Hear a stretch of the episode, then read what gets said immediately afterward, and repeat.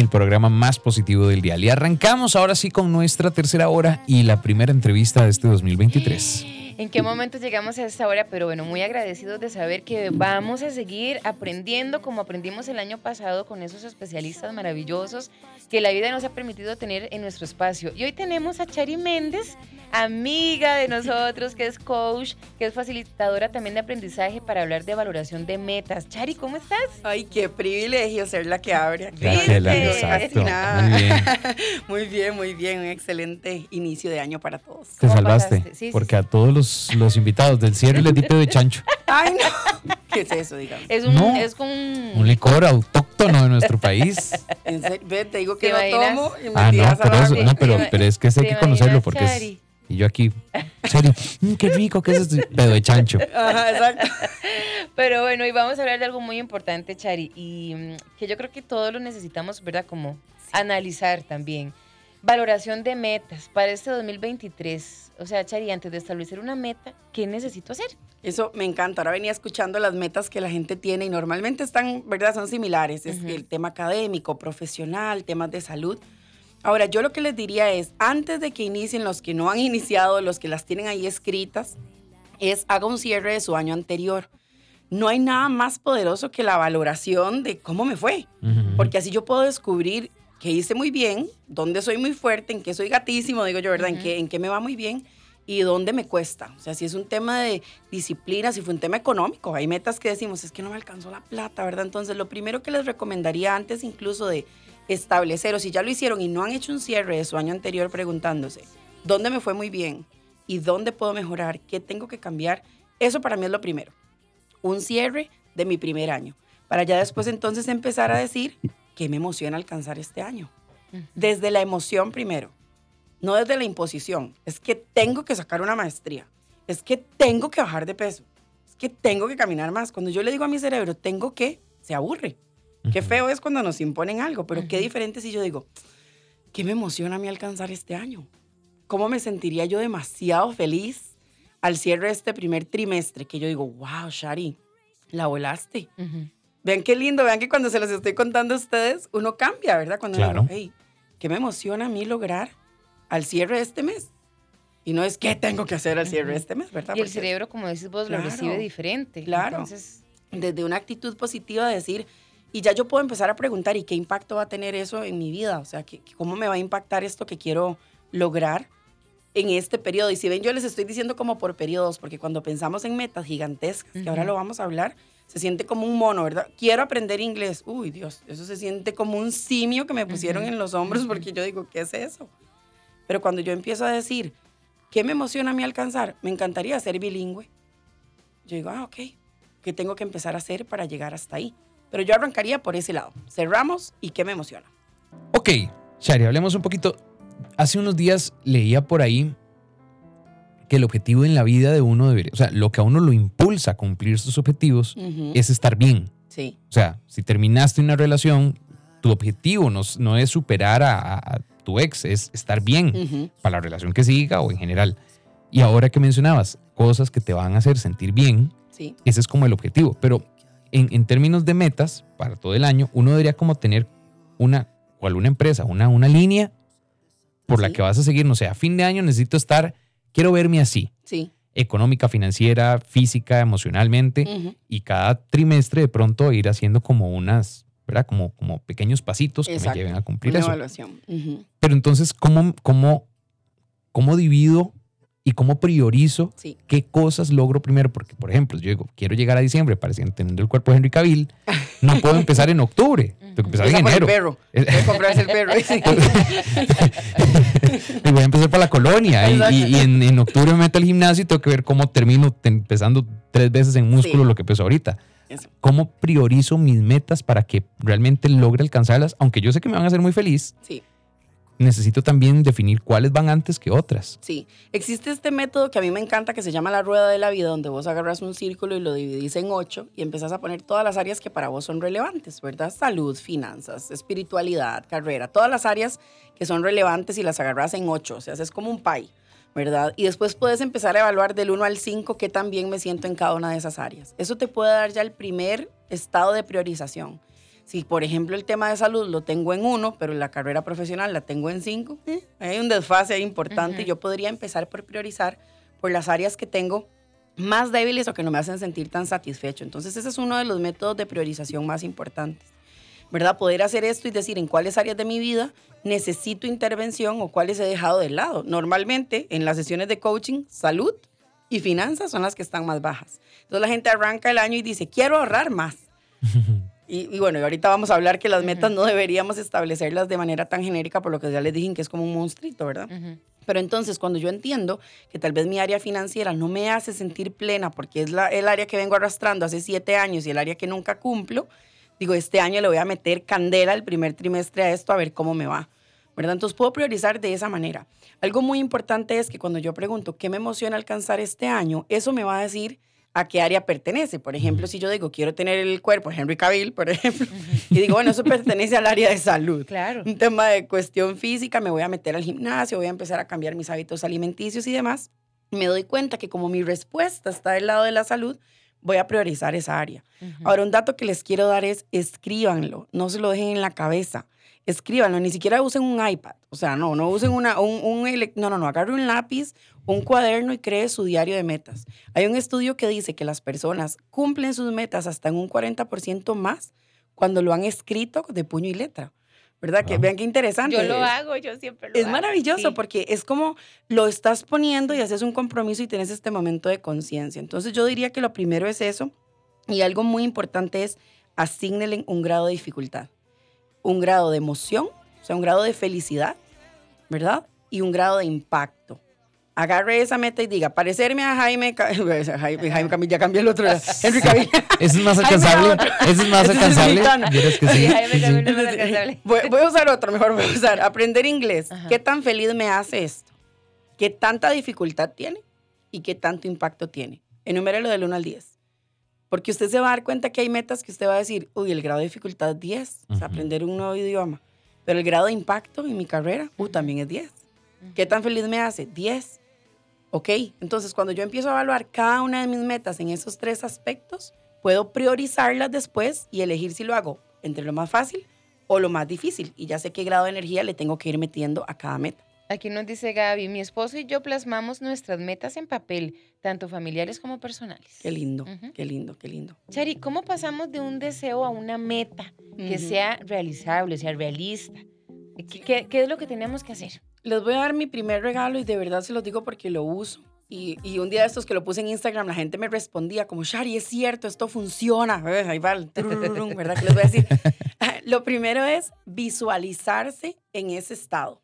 Eso es lo primero, para que usted deje de pensar que es un sueño y de verdad, y antes de escribirlas, que ya les dijimos que lo anoten y demás, es visualícese en ese estado. ¿Cómo me voy a sentir cuando esté hablando inglés? ¿Cómo me veo? ¿Cómo se ve esa persona? ¿Qué siente? ¿Qué piensa esa nueva Sophie?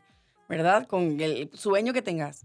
¿Qué siente ese nuevo Jeff? ¿Verdad? ¿Cómo se ve? Entonces el proceso de visualización va a representar que yo tenga que entender qué me hace falta para llegar ahí.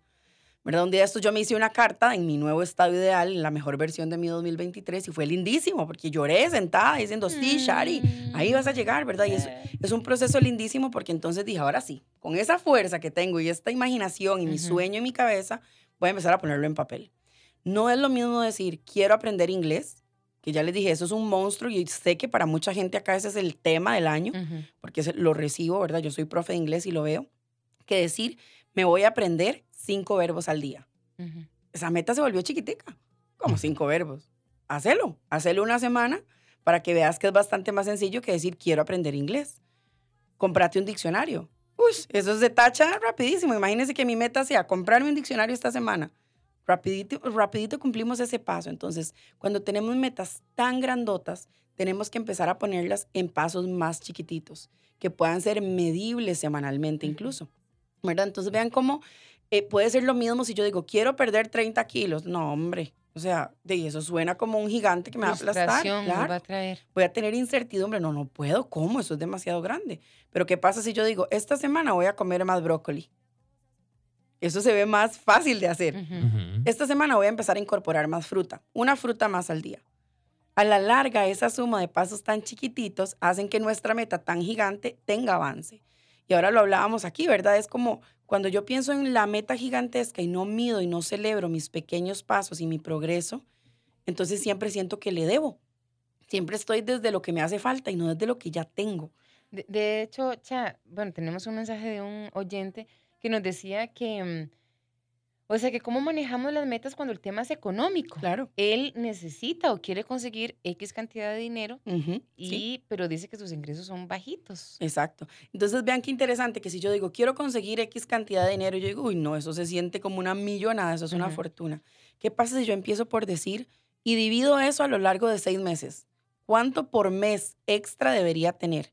Y si luego divido eso entre semanas, el monto se va haciendo cada vez más pequeño y se ve más alcanzable. Entonces, cuando pienso, tengo que generar un ingreso adicional, ya no pienso, tengo que generar un ingreso adicional para tener, no sé, 50 mil, 100 mil dólares, ¿verdad? Sino que necesito generar 200 dólares. Ah, bueno, ya eso se ve un poquito más alcanzable. Eso funciona en cualquier área de su vida. Peso, ¿verdad? Que es lo más común, finanzas, temas académicos. Y yo digo, es que quiero tener una maestría en España para el 2023. híjole, suena gigante. Tres años, dos años. ¿Qué pasa si digo, voy a empezar por buscar? Y es que estamos como acostumbrados a eso, ¿verdad? Como a que pensar que, ay no, eh, todo lo imposible. Exacto, y también hemos sido condicionados a ver todo lo que nos hace falta y dejamos de ver lo que ya tenemos en nuestra mochila. ¿Qué herramientas sí tenés? ¿Qué sí tenés hoy que te puede servir? ¿Cómo has usado esas habilidades en otras áreas de tu vida en las que sí te ha ido bien? Mira, es que, bueno, hoy estamos hablando justamente como de metas, ¿verdad? Y cuando hablamos de metas, es como, como hablar de, de fantasías, o sea, lo que queremos alcanzar. Y me gustó algo que colocó Esteban Carvajal, uno de nuestros psicólogos invitados, hace unos días en, en, en, en, su perfil de Instagram. Al ponerle fecha a un sueño, se convierte en una meta. Una meta dividida en pasos se convierte en un plan. Y un plan apoyado en acciones se convierte en realidad. Eso es. Entonces, ahí es donde tenemos como que irle apuntando. O sea, ok, sí, muy bonito, eh, no sé, eh, bajar 30 kilos en un año. Ok, esa es la meta, está idílica y muy bonita, pero ok, ¿cómo lo vamos a hacer? Tienes que matricularte en el gym, tienes que dejar de pedir express, tienes que, ok. Exactamente. Y ya vas haciendo el plan. Entonces, ahora los lunes vas a cocinarte la comida de la semana. Correcto. Y vas, hay que ir montándole como plancitos o acciones para que nos permitan alcanzar esa meta de alguna manera. Exacto. Y de verdad, de verdad valorar mucho los pequeños pasos y los pequeños progresos. Sentirse orgulloso. Eso. De lo que uno también hace. Shari, consejos finales para quienes están ahorita estableciendo sus metas, quienes ya hoy vuelven al trabajo, quienes hoy oficialmente están arrancando el año. Sí. Si las estamos valorando, lo primero, primero es cómprese o recicle un cuaderno ahí de los chiquillos que les haya sobrado, el de cívico. Siempre sobraba. el de agricultura. el de agricultura. Eh, recicle un cuaderno y conviértalo en su diario de metas, que es lo que hablábamos, es lo primero. Si no las ha anotado, anótelas, escriba las áreas de su vida que quiere priorizar y por favor, por favor, hágalo desde, desde la emoción, desde lo que le hace feliz, desde lo que usted siente que va a poder realmente cambiar su vida. Lo segundo es evalúelas. ¿Qué tan difícil es? ¿Qué tanto me emociona? ¿Cuánto esfuerzo requiere esto de mí? Y ahora lo hablábamos, divídalas en pasos pequeñitos. Pasos que usted pueda ir haciendo cada semana, cada mes, cada cuatrimestre. Depende de lo que, ¿verdad? Las empresas, yo puedo decir, ser la compañía, ¿verdad? Más visionaria en 2020 pero, o sea, tenés que tener algo, como decía ahora Jeff, ¿verdad? Que puedas hacer, bueno, ¿qué vas a hacer este mes específicamente? Si hablamos en el tema de inglés, que vamos a usarlo como ejemplo, entonces yo digo, bueno, lo primero es, voy a investigar, eh, voy a comprarme un diccionario, voy a investigar cuáles son los cursos disponibles, de cuánto presupuesto dispongo, si es lo que quiero hacer. Y ya después, cuando estés con tu profe, y si ya tenés un profe de inglés, tener una rutina de estudio, por ejemplo. Entonces, vean cómo se van haciendo más pequeñas. Y algo súper importante, evalúe sus metas cada semana cómo me fue, qué puedo hacer diferente. No lo deje para el 31 de diciembre, eso ya es tarde. o sea, cada semana, ¿qué puedo hacer diferente esta semana? dije que iba a cocinar una vez, no sé, iba a cocinar más brócoli. Uy, no, esta semana no cociné nada de brócoli. ¿Qué puedo hacer diferente para que la otra semana me vaya mejor? Vean cómo ir evaluando nuestro progreso con algo tan sencillo como voy a cocinar más en casa, que eso no es una meta, es un ideal. Entonces, ¿qué significa más?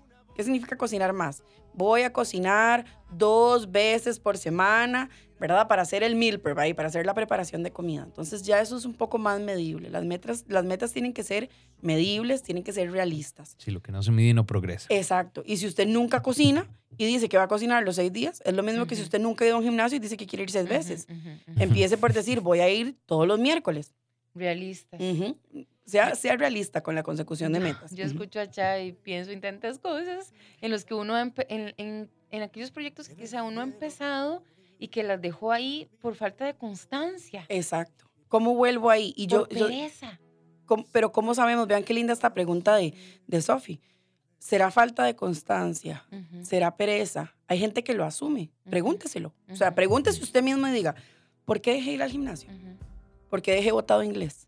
Empiece a cuestionar qué pasó conmigo y diga entonces qué tengo que hacer diferente este año. ¿Qué puedo hacer que no he intentado? ¿Qué áreas no he explorado? ¿A quién no le he preguntado? ¿Qué recursos no he buscado? ¿Verdad? Puedo empezar a decir qué no he hecho y qué sí he hecho en comparación a lo que estoy buscando para este nuevo año. Y que no creamos que todo, o sea, que tenemos que quedarnos sentados con de brazos cruzados para que llegue lo que queremos alcanzar. Ah, sí, no, ahí sí que no vean que hoy es valoración. hoy estamos valorando si valoremos si las metas que tenemos son realistas y si nos emocionan que nos hacen cosquillas en la panza o si alguien nos las impuso también, ¿verdad? Hay gente que dice, "Tengo que hacerlo porque me dijeron", pero si yo no tengo una pasión por dentro que me mueva a hacerlo real, como decía Jeff ahora, es estar bien. ¿Realmente hago esto por estar bien o es porque quiero demostrarle algo a alguien? Normalmente a veces ahí es donde fallamos, cuando la meta no es mía. Eh, justamente con esto del peso, a veces, hay, eh, a ver, uno va a comenzar a sentirse bien bajando un kilo. Porque lo notas. Pues, si te decís, tengo que bajar 30 porque quiero verme como Jennifer López, entonces a la mitad del camino dice, la verdad es que yo no quiero verme así. Aunque hayas bajado 8 kilos en el proceso, como no te ves como Jennifer López, no te, no te estás sintiendo bien. Entonces yo sí siento que apegarse a ese, abrazar ese, quiero estar bien, esa es la meta, te hace cumplir las metas sin, sin importar cuánto te tarde, cuánto, cuánto te demore. Eso es. Eh, Shari, desgraciadamente se nos fue el tiempo se nos fue el tiempo rapidísimo, pero ¿Cómo pueden ponerse en contacto con vos y encantados de poder arrancar este año con vos también? Sí, yo muy feliz también. SharonMendes.coach, estoy en Facebook y en Instagram, ahí les dejo contenido. También esta semana hemos estado hablando mucho de metas y de hecho el viernes voy a tener un live para metas enfocadas a inglés, que yo sé, yo sé que ese es un tema, pero este año va a ser diferente. Este Entonces por ahí los por ahí los veo. Sofía y yo nos vamos a conectar porque queremos cantar una de Whitney Houston y Celine Dion en karaoke. El Exacto. El día que ustedes la canten, yo me conecto, los escucho y les paso el feedback. When You Believe, creo que es la. No, es la de Mariah, y Whitney, sí. Sí, ah, es buena. Está, sí. muchas gracias por haber estado Gracias a ustedes por dejarme abrir este año aquí con este temazo.